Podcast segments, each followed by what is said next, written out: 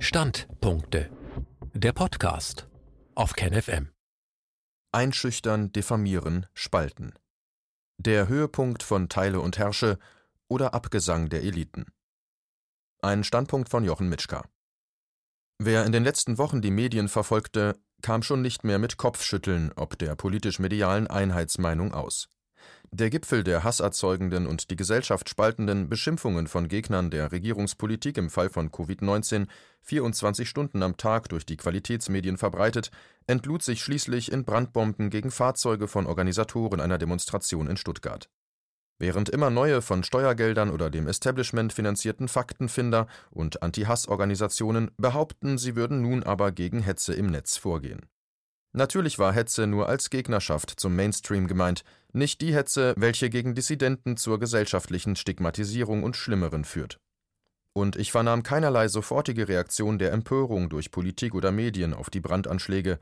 Natürlich werden Lippenbekenntnisse gegen Gewalt ausgesprochen und die übliche Orwellsche Rede im Geist von 1984 verbreitet, Gleichzeitig zirkulieren Videos, welche Polizisten darstellen, die das Zeigen des Grundgesetzes verbieten, und es wird klar, dass immer deutlicher versucht wird, die Menschen einzuschüchtern, damit sie davon absehen, von ihrem Demonstrationsrecht Gebrauch zu machen. Keine der im Bundestag vertretenen Parteien fand den Mut, gegen den konformistischen Druck des Populismus die Position von Corona-Politik Kritikern in den Bundestag zu tragen, mit Ausnahme der AfD. Es darf aber bezweifelt werden, dass die Partei dies aus den gleichen Gründen tat, welche die Kritiker nicht schlafen lassen. Denen es nämlich nicht in erster Linie um die wirtschaftlichen Folgen geht, sondern um die immer mehr erhärtete These, dass durch den Shutdown mehr Menschen leiden und sterben müssen, als durch einen Virus möglich und wahrscheinlich ist.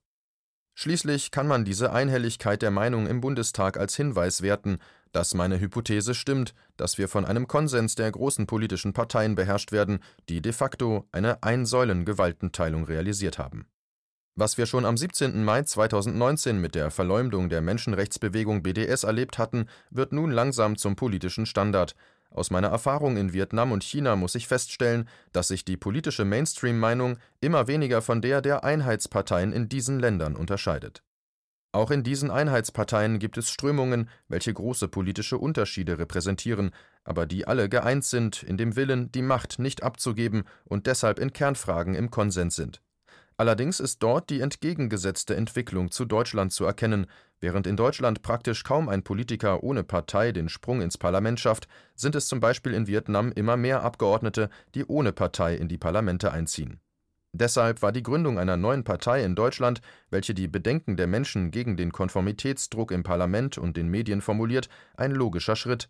Dass diese dann von allen Seiten angegriffen wird, war zu erwarten.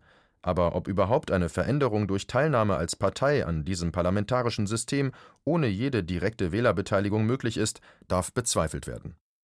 Wir erinnern uns an die Aussagen der 1968er Revoluzzer mit ihrem Marsch durch die Institutionen. Heraus kam zum Beispiel ein taxifahrender, steinewerfender Student in Turnschuhen, der mutierte zu einem den ersten Krieg Deutschlands nach 1945 forcierenden Außenminister, der schließlich zum transatlantischen Lobbyisten im Designeranzug wurde. Heraus kam eine Friedenspartei, die Grünen, die zu einer Partei mutierte, die wie keine andere Militäreinsätze und Kriege bejubelt. Und was war noch mit der Piratenpartei passiert, die sang- und klanglos verschwand? Sie war durch Unterwanderung von Antideutschen in stillschweigender Absprache mit Karrieristen zerstört worden, während die meisten derjenigen, welche durch die Partei Popularität erhalten hatten, schnell noch den Absprung in andere Parteien oder lukrative Pöstchen bei der Regierung, regierungsnahen Organisationen oder Medien schafften. Aber vielleicht ist die neue Partei Widerstand 2020, der Name soll ja mutieren in Wir 2020, in der Lage, aus den Fehlern der Vergangenheit zu lernen, was ich bisher von den Protagonisten hörte, war jedenfalls authentisch, hörte sich ehrlich und aufrichtig an. Ob solche Charaktereigenschaften allerdings in der Lage sind, sich im Sumpf der Löwengrube der Parteienaristokratie durchzusetzen, hängt unter anderem auch davon ab, wie sich Medien, Mitglieder und Wähler verhalten. Sieg von Teile und Herrsche oder Niedergang des Establishments. In diesen Wochen wird meiner Meinung nach die Entscheidung fallen, ob Politik und Medien in der Lage sein werden, die Bevölkerung vollständig so zu unterwerfen, sodass jede abweichende Meinung vom offiziellen Narrativ mit dem Ausschluss aus der Gesellschaft bestraft wird, mit Bankenkündigungen, wie bereits passiert, mit Auftrittsverhinderungen, mit Berufsverbot und all den Maßnahmen, die man aus autoritären Regimen kennt. Oder ob die Bewegung der Menschen in Deutschland groß genug wird, die verlangt, dass die Politiker Rechenschaft ablegen und sich für ihre Taten und Aktionen verantworten. Eine Bewegung, die verlangt, dass Brüche der Verfassung bzw. des Grundgesetzes durch Politiker endlich zu einem Strafbestand werden. Eine Bewegung, die darauf besteht, dass nicht die Parteien das Primat der Politik für sich beanspruchen, sondern dass der Souverän das Volk, der Wähler ist, der letztlich über die wichtigsten Parameter der Politik entscheidet. Würde die Bewegung sich erfolgreich entwickeln, könnte dies das vorübergehende Ende des politischen Establishments bedeuten, vorübergehend, weil man erwarten darf, dass schon nach wenigen Jahren wieder alte Machtstrukturen neu aufgebaut sein werden, aber es wäre ein Anfang. Die Rolle der Medien Markus Klöckner hat auf Multipolar sehr schön beschrieben, wie unsere Medien derzeit agieren. Zitat Wer auch nur mit leiser Stimme andeutet, dass der Kaiser nackt sein könnte, dass also jene Grundprämissen, jene Datenbasis die Politik dazu veranlassen, Grundrechtsverstöße en masse zu begehen, etwas zu dürftig sind, dem wird per Leitartikel oder ARD-Kommentar quasi die politische Mündigkeit abgesprochen. Zitat Ende. Alle großen Medienhäuser haben von Anfang an mit Mitteln der Manipulation und Propaganda versucht, Demonstrationen gegen die Corona-Politik der Regierung zu delegitimieren. Meist kam Framing zum Einsatz, da wurde von rechtsextremen, esoterischen Spinnern und Verschwörungstheoretikern erzählt, die tatsächlich auch dabei waren. Die wurden dann in einen Topf mit legitimer und faktenbasierter Kritik geworfen, damit alles zu einem Brei wurde, über den man nun nicht mehr diskutieren musste. Wo kann man da eine Veränderung der Berichterstattung erwarten? Die öffentlich-rechtlichen Medien unterliegen der Kontrolle der politischen Parteien und werden daher bis zum bitteren Ende das Lied der Parteien singen. Ihnen ist erst erlaubt, nach einem Mindestabstand von fünf bis 15 Jahren kritisch über wichtige politische Entwicklungen zu berichten. Zuletzt zu beobachten an der Berichterstattung zum Kosovo-Krieg in Es begann mit einer Lüge über die Ukraine im Jahr 2014 und den darauf folgenden Bürgerkrieg, über Syrien und den Krieg Deutschlands gegen das Land als Beispiel genannt und eben die Corona-Politik wird erst in einigen Jahren kritisch berichtet werden dürfen. Allenfalls einmalige Ausstrahlungen von Fremdproduktionen zu nachtschlafender Zeit oder in Spartensendern werden als Feigenblatt erlaubt werden. Ein gutes Beispiel, wie die öffentlich-rechtlichen Medien den Vorgaben der Politik folgen, kann man an einem Beispiel aufzeigen. Auf SWR 2 waren 2017/2019 durchaus interessante Beiträge zum Einfluss von Bill Gates auf die Weltgesundheitspolitik erschienen. Nach seinem Auftritt zur besten Sendezeit im deutschen öffentlich-rechtlichen Fernsehen hatte sich aber die Politik geändert.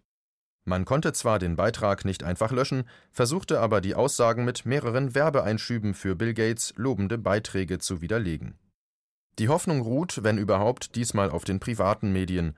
Während die öffentlich-rechtlichen Medien gemütlich aus Zwangsgebühren finanziert werden, müssen die privaten mehr Wert darauf legen, den Konsumenten zu befriedigen und damit den Werbewert zu erhalten. Außerdem sind politische Akteure für die Weltkonzerne weniger entscheidend, weshalb ihr Austausch nur vorübergehende Irritationen erzeugt. Die Hoffnung ist gering zugegeben. Denn natürlich haben die reichsten Personen der Welt nicht nur mächtige Freunde, sondern auch viel Geld für die Pflege der Medienlandschaft eingesetzt.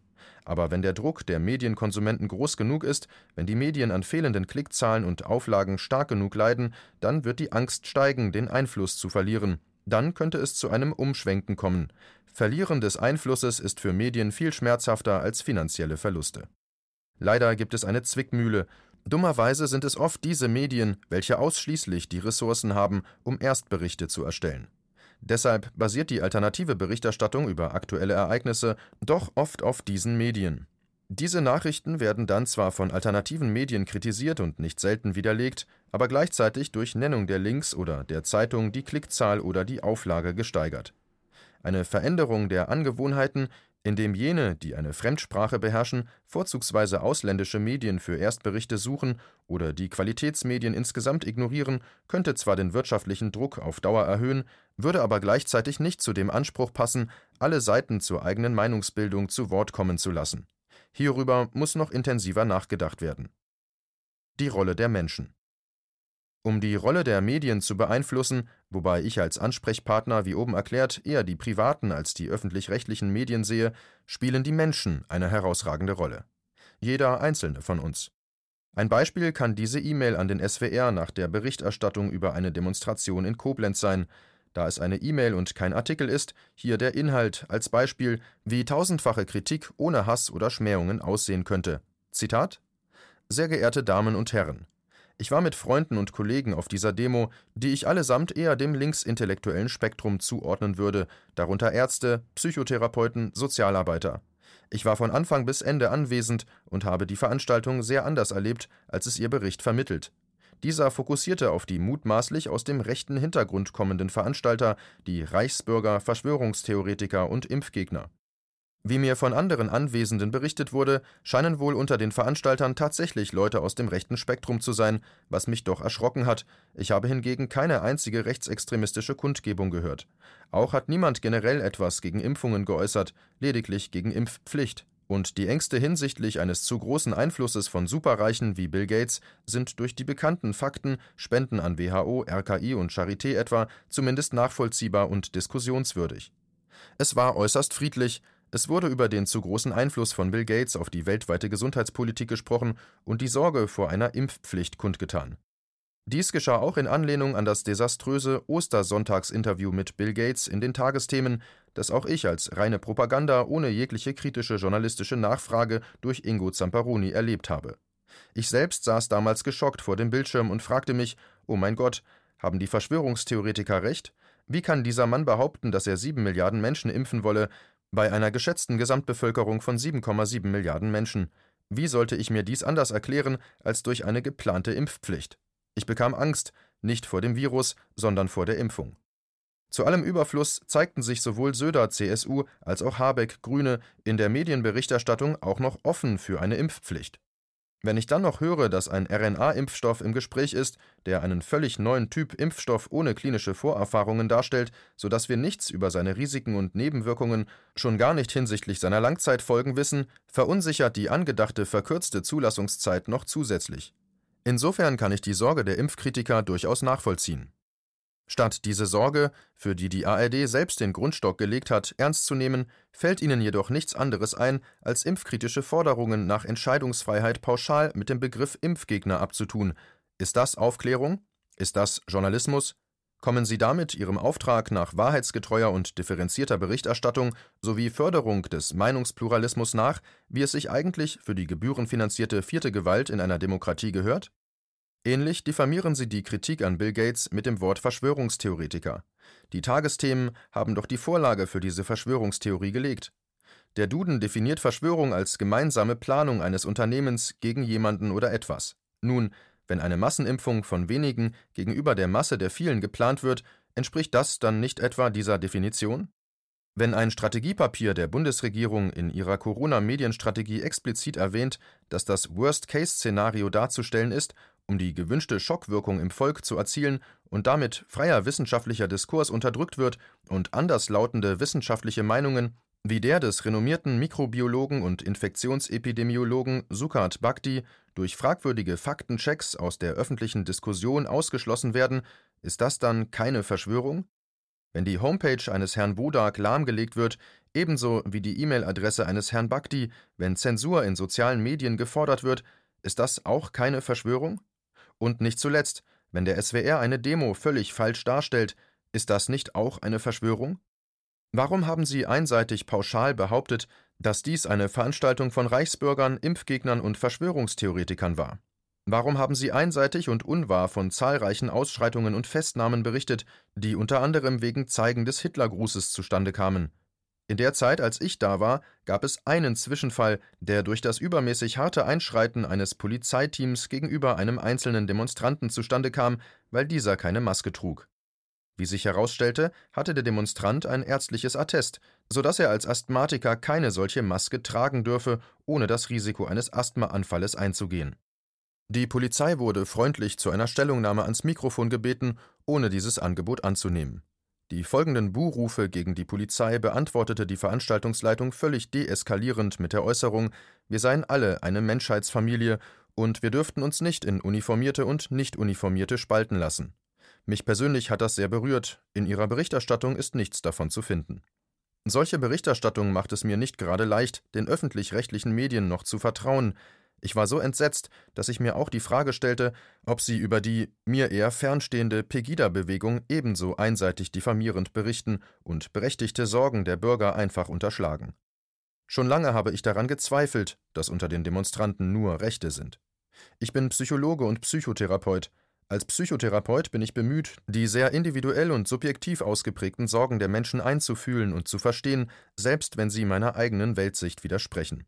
Als wissenschaftlicher Psychologe verstehe ich etwas von Manipulationsstrategien und ich bin entsetzt über das Gebaren der Leitmedien, die die alternativen Medien diffamierend und undifferenziert als Fake-News-Medien darstellen und selbst nicht müde werden, zu verschweigen, zu zensieren und zu lügen.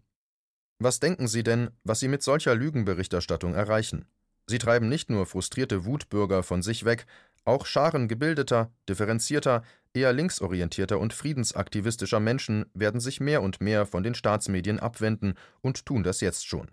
Gerade wir Gebildeten riechen Manipulation und mediale Gleichschaltung hundert Meter gegen den Wind, und wir sind dankbar für die ehrliche Arbeit ehrenwerter Journalisten wie dem guten Albrecht Müller mit seinen Nachdenkseiten, dem Rubicon mit Menschen wie Rainer Mausfeld, Daniele Ganser oder Hans-Joachim Marz im Hintergrund und ja, auch Ken Jebsen, der zuweilen vielleicht etwas emotional überreagiert, aber um echte Aufklärung als leidenschaftlicher Kämpfer für Frieden und Demokratie bemüht ist und immer wieder spannende Gäste interviewt. Das Interview mit Professor Bakti ist ein echtes Schmankerl an Qualitätsjournalismus. Davon können die Leitmedien noch was lernen, das kann der gute Ken auch. Auch wenn er persönlich zuweilen hinterfragenswerte Ansichten vertritt, die man unbedingt selbst überprüfen sollte. Sehr geehrtes SWR-Team, ich wäre erleichtert, wenn Sie diese desaströse, einseitige, lückenhafte und verlogene, ich habe keinen einzelnen Hitlergruß gesehen und keine Verhaftung beobachten können, Berichterstattung aufklären und vernünftig begründen könnten. Ich wäre dankbar, wenn Sie meinen Glauben an Ihre journalistische Arbeit wenigstens ein bisschen wiederherstellen könnten. Vielleicht tun Sie das ja wirklich in der Sorge um rechte Verschwörungen, ich weiß es nicht, aber dann kann Ihnen meine Darstellung hoffentlich helfen, Ihre Medienstrategie zu überdenken und zu erkennen, dass Sie im Sinne einer selbsterfüllenden Prophezeiung die Dämonen erst schaffen, gegen die Sie anschreiben. Zitat Ende. Hunderte, Tausende, Zehntausende von solcher fundierter Kritik kann etwas verändern. Also nicht nur beobachten, was auf der Demo passiert, sondern auch die Demo nacharbeiten ist wichtig. Fazit es gibt viele Veröffentlichungen, die eine Grundsatzkritik am bestehenden System und der Ignoranz der Politik gegenüber dem Grundgesetz beschreiben, aber nach wie vor benötigt man die offiziellen Medien, um eine kritische Masse für Veränderungen zu erzeugen. Aber nach dem erfolgreichen Positionieren von Jungen gegen Rentner, Frauen gegen Männer, Linken gegen Rechte, Konservativen gegen Migranten, hat sich nun innerhalb all dieser Gruppen noch eine Spaltung ergeben Impfanhänger versus Impfkritiker. Dies atomisiert jedweden Dissens mit der Regierungspolitik. Dieser erreichte Höhepunkt von Teile und Herrsche muss nicht zwangsläufig zu einem Abgesang der Eliten führen, aber er könnte vielen Menschen, die sich bisher dieser Tatsache nicht bewusst waren, die Augen öffnen, und wenn diese nun aktiv werden und einen Tsunami der Kritik gegen die Medien verursachen, wird sich vielleicht doch irgendwann etwas bewegen. Sobald das erste sogenannte Qualitätsmedium beginnt, das Narrativ zu hinterfragen, werden andere folgen. Lasst es uns versuchen.